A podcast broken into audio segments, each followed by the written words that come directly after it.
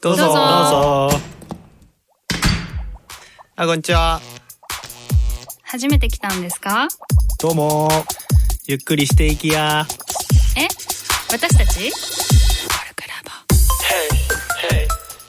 こんにちは、迷い人のシャビです。こんにちは、フリーランスのミキです。こんにちは、アレクサンダーテクニック教師のサラです。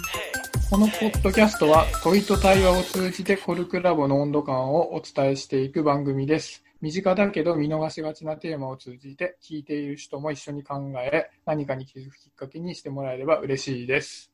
はい、今日のテーマはですね、自覚している偏見は何か？どんな時に偏見が強く出ると感じるということで、偏見のテーマの最後か、5回目になりますね。だといいな、順番変わってなかったら。順番変わってたらごめん。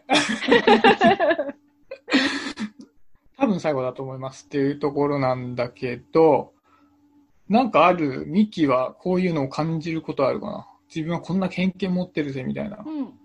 体鍛えてる人はルッキズムが激しいっあていう偏見がある。ルーキズムって何？あ、ルッキズム。ズム。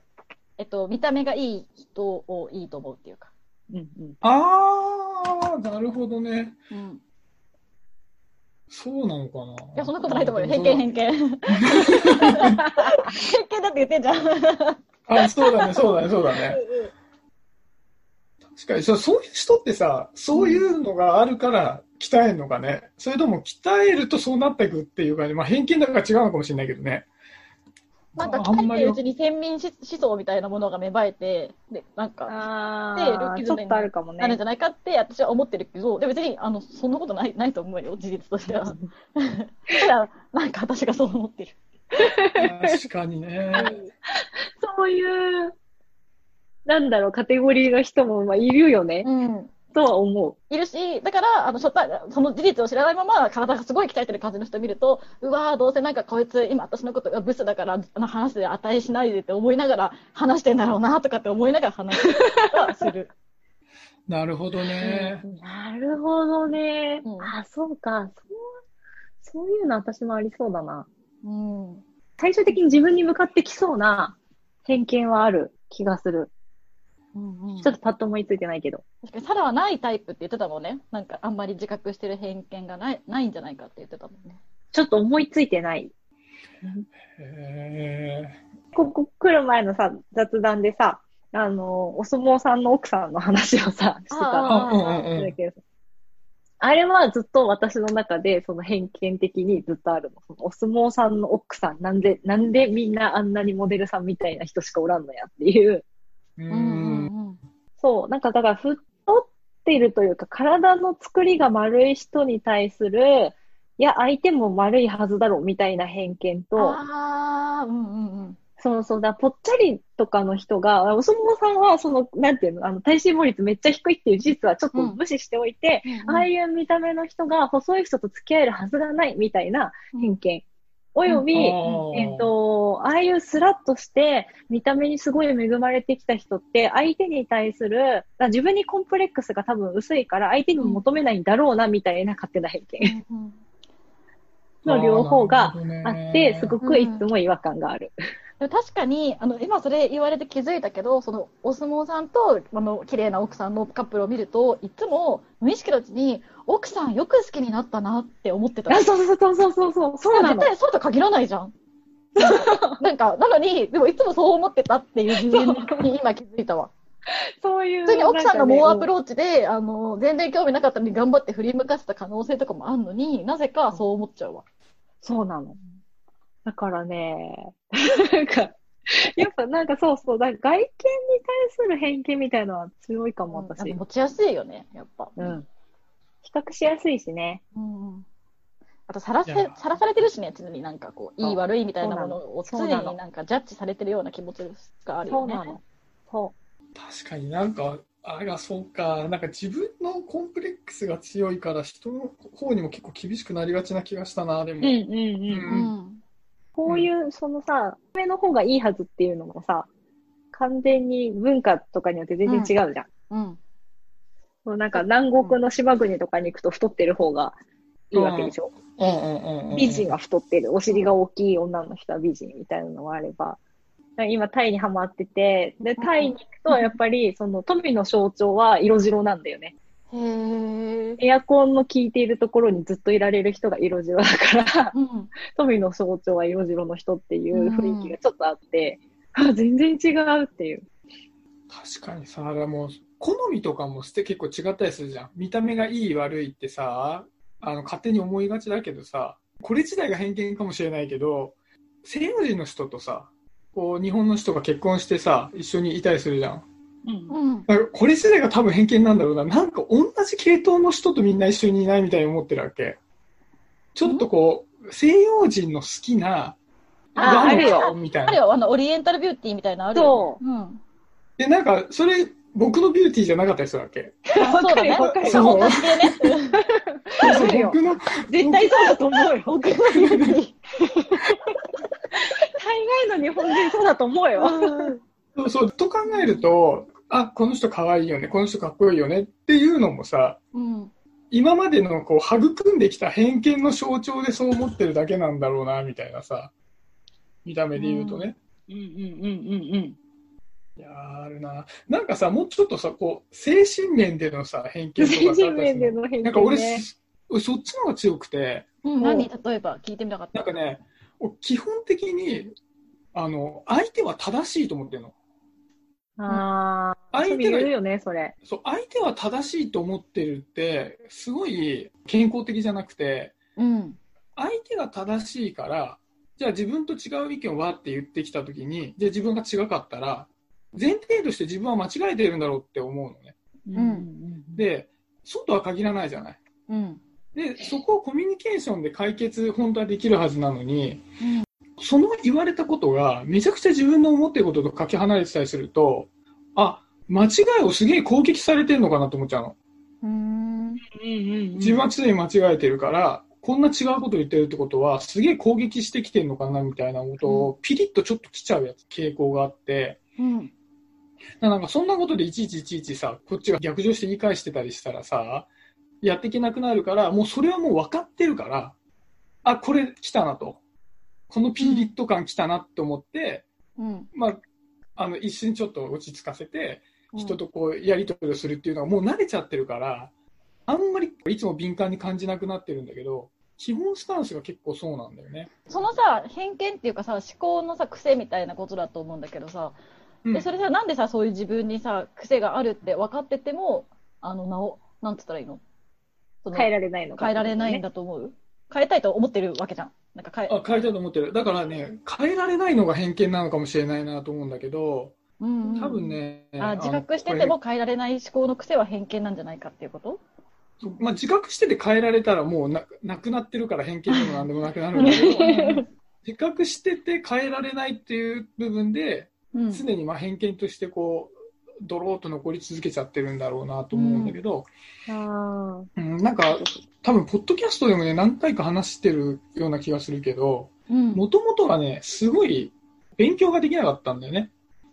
で、なんか人と同じ行動とかが取れなかったりして、授業とかも真剣に聞けないからずっと外見ちゃってて、テストが全然わかんないとかがあって、で、みんなはできてるのを知ってるから、もうちょっと。うん。ああ、だからみんなはちゃんとしてる人なんだって感覚がそこで植えあー付いちゃったわけ。まあ確かに社会的なさ、背景とか環境でさ、自分の価値観ってすごく、うんあのね、勝手に内面化しちゃうよね、気づかないうちに。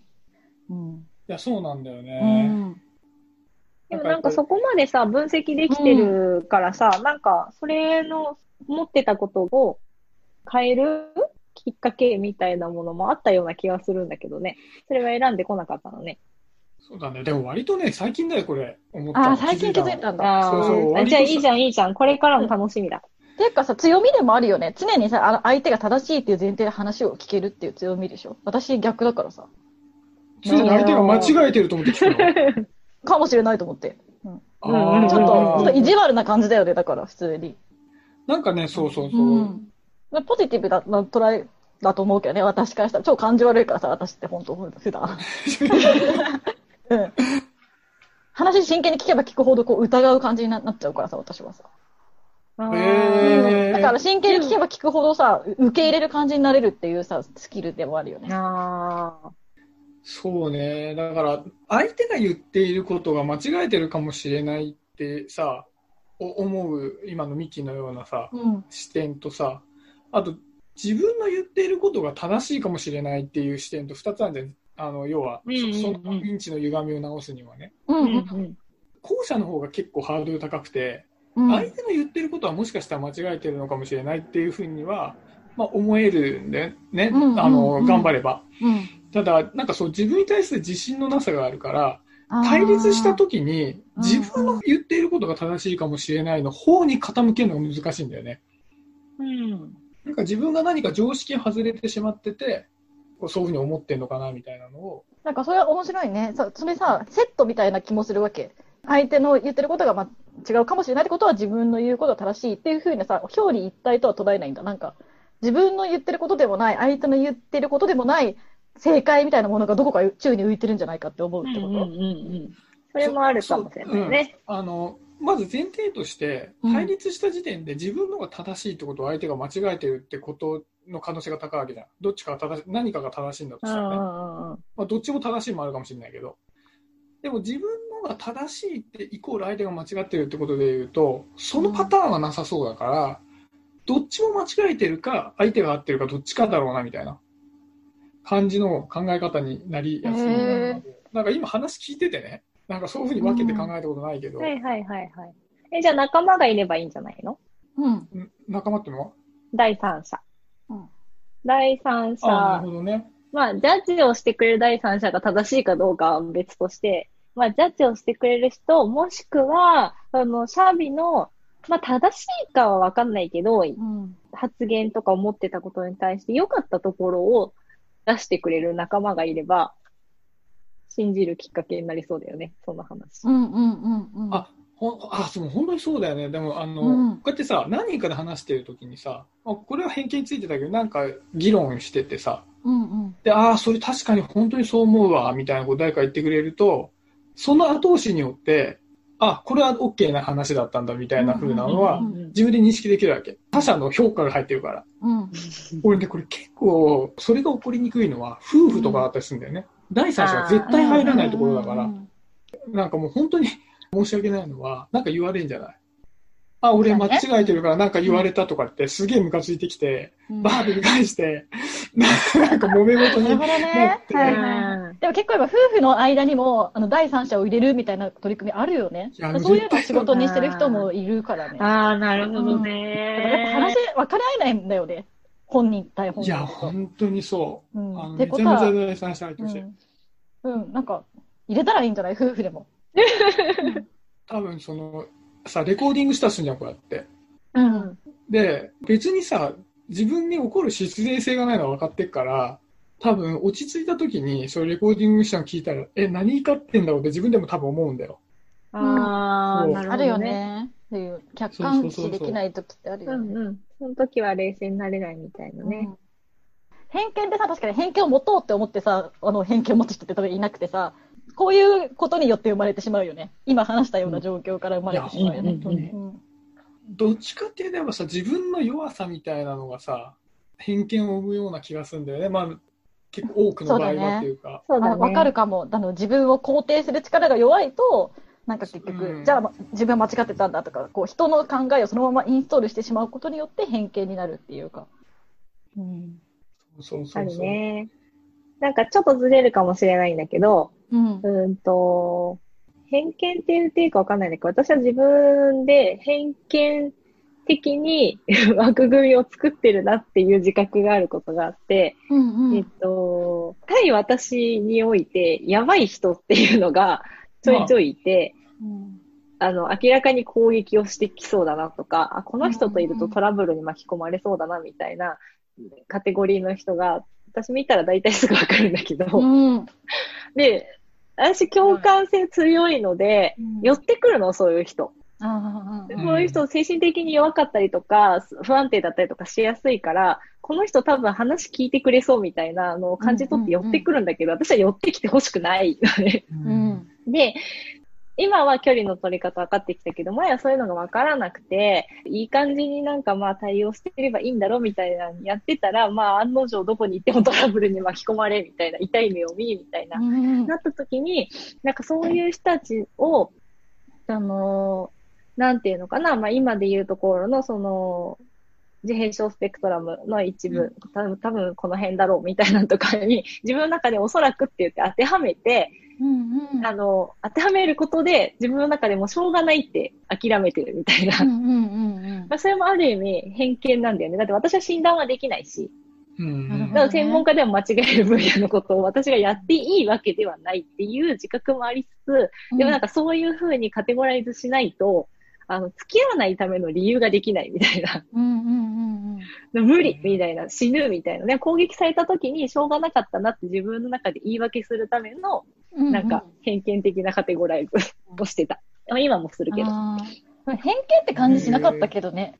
カテゴライズって感じ。うーん。なんかでもそこの違いが私にはちょっとよくわからないというか、うんだからその確証が持てない、ああ。うん、なんかっていう意味で、なるほどね。正確な診断じゃないって分かってても、あのカテゴライズするっていうことは偏見だなってことね。そうそうに近いなってすごく思う、ねうんそれってやっぱ自分を守るためだし、うん。守らなくていい状況にできるんだったらそっちの方がいいうんうん。なって思う。さっきの弱さみたいな話で、あ、うんそういうのあるなって思った。確かになあそれだとあれだよね。だから偏見とのそのライフハックの境目がむずいね。おー、え、ちょ、もうちょっと詳しく。いやだからさ、結局さ、偏見ってこういう人はこういう、なんか自分に対してマイナナスだろうっていうふうに思うわけじゃない。スでもそれが偏見だとすると、じゃあ、いやいや、そうとは限らないから、みんな一旦受け入れてみようってなるとさ、被弾する可能性が増えるわけじゃん、自分にとってマイナスの人と。確かに。だから、いや、このタイプは、この雰囲気を醸し出す人は、ちょっと自分にとって、自分に対してストレスになる人だと思うっていうふうに持つことによって、被弾する可能性は減らせるわけじゃない。う。うんんうんうんうん。そういう意味でのこうライフハックっていうかさ、確かに。そう。普段のコミュニケーションスキルみたいなとこもあるもんね。あーまあ、なんかさっき話してる時も言ったけど、そのマイナスの気持ちを向けてカテゴライズするときは、それは偏見っていうふうにある定義するっていうことはできるのかなとは思ったよね。そうだね。あ、でも、うん。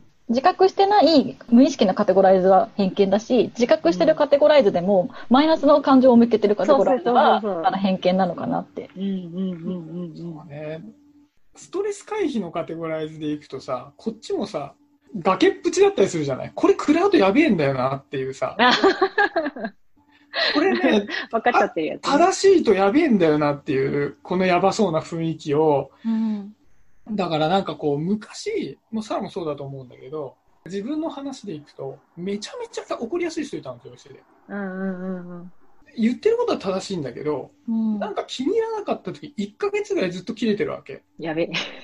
やばいね。そう。で、激ヤバ。まあ、その精神不安定なんだよ。あの、優秀なんだけど。で、なんかそれが記憶として残っちゃってるから、その後あ、ーなんか起こった時に、翌日も起こってる人がいると、あ、やべえ、このタイプかなって思あって、ちょっと距離置きたくなっちゃうんだよね。ちょあっと引いちゃうね。そうそう。あ、これ前に1ヶ月のやつっていう風に思って引いちゃうのは、うんもう偏見なんだ。ううん。なんか偏見でもあるんだよね。そこまでじゃないかもしれないから。うんうん。まあでも反射みたいな感じだよね。そうそうそう。なんか自分が身を守りたい時にさ、思うそういう、まあ、偏見っていうのかわかんないけどさ、うん。その手のやつはマジでさ、それなくしちゃうと本当に食らった時に致命的なダメージを受けるからさ、なんかちょっと確、かに。うん。